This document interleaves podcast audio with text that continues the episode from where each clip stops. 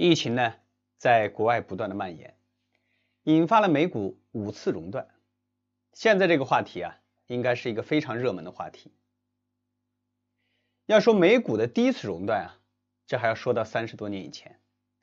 在一九九七年十月二十七号，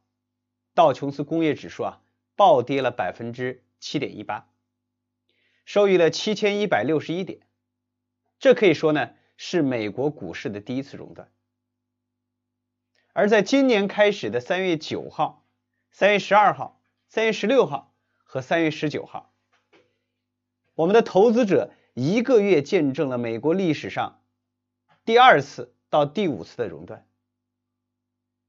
这样一跌呢，道琼斯工业指数啊，几乎抹去了自美国总统特朗普上任以来的所有的涨幅，真的叫做非常的惨烈啊。一个月内呢，出现四次熔断，真的叫人大跌眼镜。有人认为呢，目前已经进入了金融危机的模式。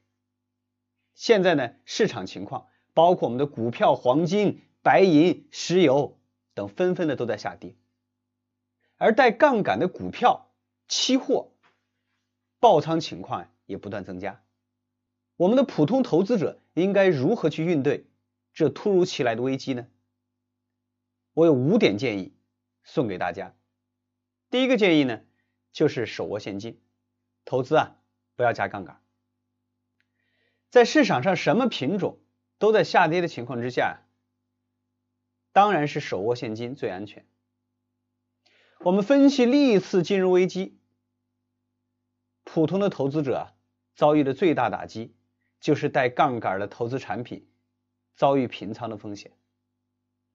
而自己的手里呢，又没有准备足够的现金，这就有可能迎来重大的损失。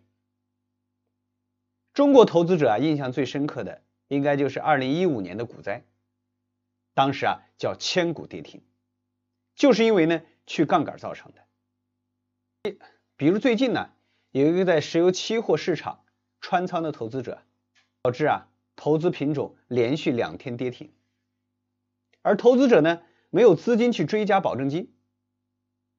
在三月十一号结算的时候，这个投资者啊反而欠了期货公司二十九万块钱。因为这件事呢，就收到了律师函，要求在十天之内要偿还，否则呢就会受到法律的起诉。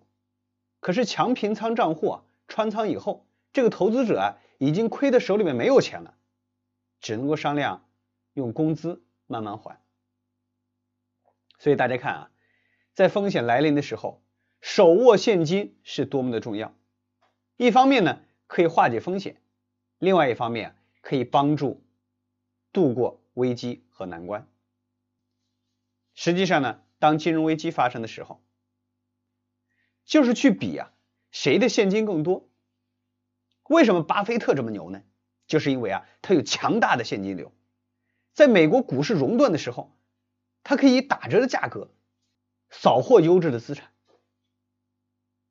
最近呢，巴菲特啊增持航空和这个银行股，当然啊抄底稍微早了一点啊被套了，但是呢，伯克希尔公司手握将近一千三百亿美元的现金，现金流啊仍然非常的充沛。后面呢，巴菲特还是会不断出手。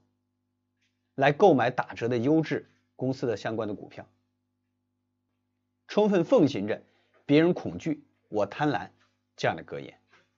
第二个呢，就是时刻准备家庭的这种应急救援的资金，跟大家去强调家庭配置紧急备用金，不管怎么去强调它的重要性啊，都不为过。至少呢，要准备六个月的应急基金。但如果说你的家庭有这种房贷呀，有装修计划呀，建议大家要将准备金增加到十二个月。比如我有位同事啊，年前有房贷，有装修的计划，结果在装修的过程当中呢，超了预算，还向身边的朋友借了钱，可是啊，没有想到遇上了疫情，老公的收入呢受到了影响。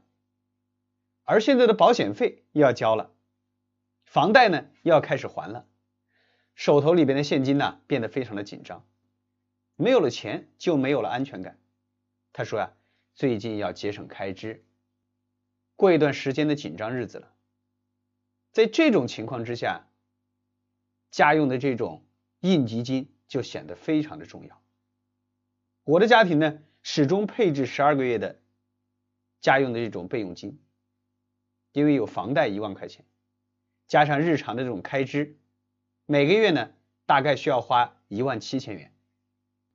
这样的话呢，十二个月的应急金啊，大概至少需要二十万。在目前股市急剧下跌的情况之下，如果急需要用钱，就不至于在目前股市低迷的时候啊，来贱卖股票和基金了。而这个时候呢，手里边掌握有现金呢。可以准备在股票下跌了之后啊，去买到一些廉价的资产。第三点呢，固定收益类的产品啊，成为安全的避风港。固定收益类的产品，比如说银行的存款、国债，这些呢，一直都是高净值人群必须配置的选项。越是资金量大的投资者，越重视避险的这个资金，所以永远不要把。这个所有的资产重仓一个品种，抗击风险呢，就是要通过资产配置来解决。这一点呢，在二零二零年显得尤为重要。在三月份之后啊，全球股市的暴跌都给人们敲响了防范风险的这样的一个警钟。第四点呢，这部分资产，最近美国十年的国债收益率啊，已经跌到了百分之零点八左右。所以呢，有人在认为啊，美国很快可能跟随这个欧洲和日本步入负利率的时代，而我国目前的银行的这个定期储蓄啊和国债的收益大概在百分之三点五到百分之四点五之间，在国际上看来呢，还是十分有配置价值的。如果说呢，把家庭的资金啊比作一个蓄水池。家庭储备的六到十二个月的这种应急救援金，就是水池里边已经有的现金流，而随着每个月的开支呢，现金流会不断的减少，水池里面的水呢就会越来越少，这个时候就需要有一个水管来保障这个水流源源不断的注入到水池当中，这就是需要工资收入的不断流。在疫情呢以及各种投资产品风险来临的时候，就是需要有一份靠谱而稳定的工作，来确保危机到来的时候不至于失业，保证自己的现金流不断的流入，这个呢就显得非常的重要。这个问题呢也可以从资产配置的角度来讲，家庭当中呢夫妻双方应该要从事不同的行业，这样当疫情来临的时候。或者呢，全球金融发生危机的时候，家庭的这种反脆弱的能力会增强一些。所以呢，即便你是一个专业的投资人，也建议啊，家庭的另一半拥有一个固定的收入，即使不多，也可以保障在危机的时候啊，有工资来满足家庭的这种日常的开支。第五点呢。就是增强反脆弱的能力，保持一颗良好的投资心态。反脆弱呢，是让自己能够避免遇到损失，甚至呢因此获利。塔勒布呢在《反脆弱》一书当中啊就提到了，不确定是件好事，甚至呢非常的必要，并且建议我们以反脆弱的方式建立各种能力。在不确定性当中来获益，而在股市暴跌的过程当中啊，有现金流保障，用闲钱来投资，以及一个良好的心态，这都是反脆弱的能力。对于股市当中的投资者呀，在这个百年不遇的极端的行情来的时候，只需要用自己的闲钱来投资。要么呢能够赚到钱，要么呀能够赚到经验。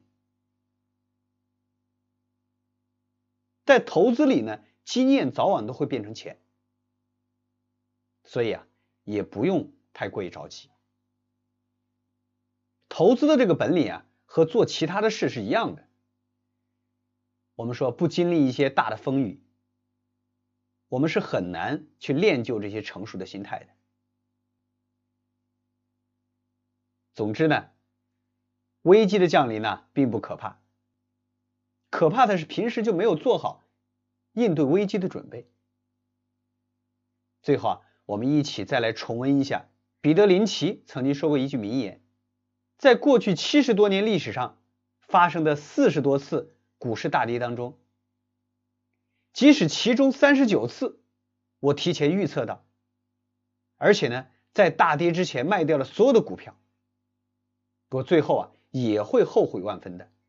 因为即使是跌幅最大的那次股灾，股价最终啊也涨回来了，而且呢涨得会更高。嗯，好了，那今天呢就跟我们各位朋友啊聊到这里，让我们下期节目再见。